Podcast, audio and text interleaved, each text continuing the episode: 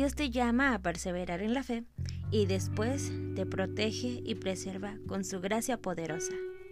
El apóstol Pablo llama al Señor el Dios de la perseverancia. Romanos 15:5.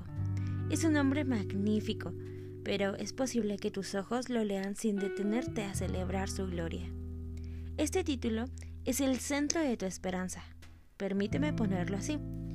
Tu gozo no se encuentra en tu voluntad o habilidad para perseverar, sino en el compromiso inamovible que Dios tiene para perseverarte en su gracia.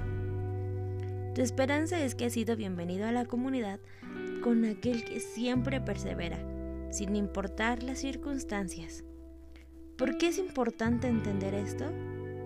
Porque tu perseverancia es defectuosa, aún en tus mejores momentos.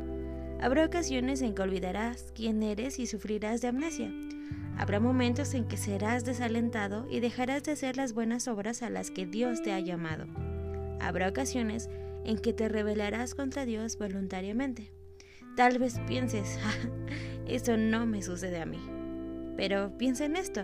Cuando dices algo en contra de otra persona, no lo haces porque no sepas que está mal, sino que en ese momento no te importa en lo absoluto lo que está mal. Verás, la perseverancia perfecta requiere perfección. Y debido a que nadie es perfecto, debemos buscar esa perseverancia fuera de nosotros mismos si es que queremos tener esperanza. Tu esperanza no se encuentra en tu carácter o fuerza, sino en el carácter y la fuerza del Señor. Puedes descansar en que sus dádivas son buenas, tal como Él lo es. Tu perseverancia descansa en Él, y Él define lo que significa perseverar. Es la gracia de la perseverancia la que te da todo lo necesario para continuar en lo que Dios te ha llamado a hacer y a hacer. Entre este momento y el regreso de Jesús.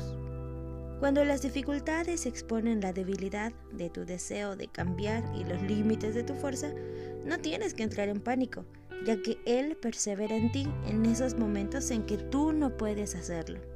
Para profundizar y ser alentado, ve a 1 de Timoteo capítulo 6 y dale lectura a los versículos 11 al 16. Dios te bendiga.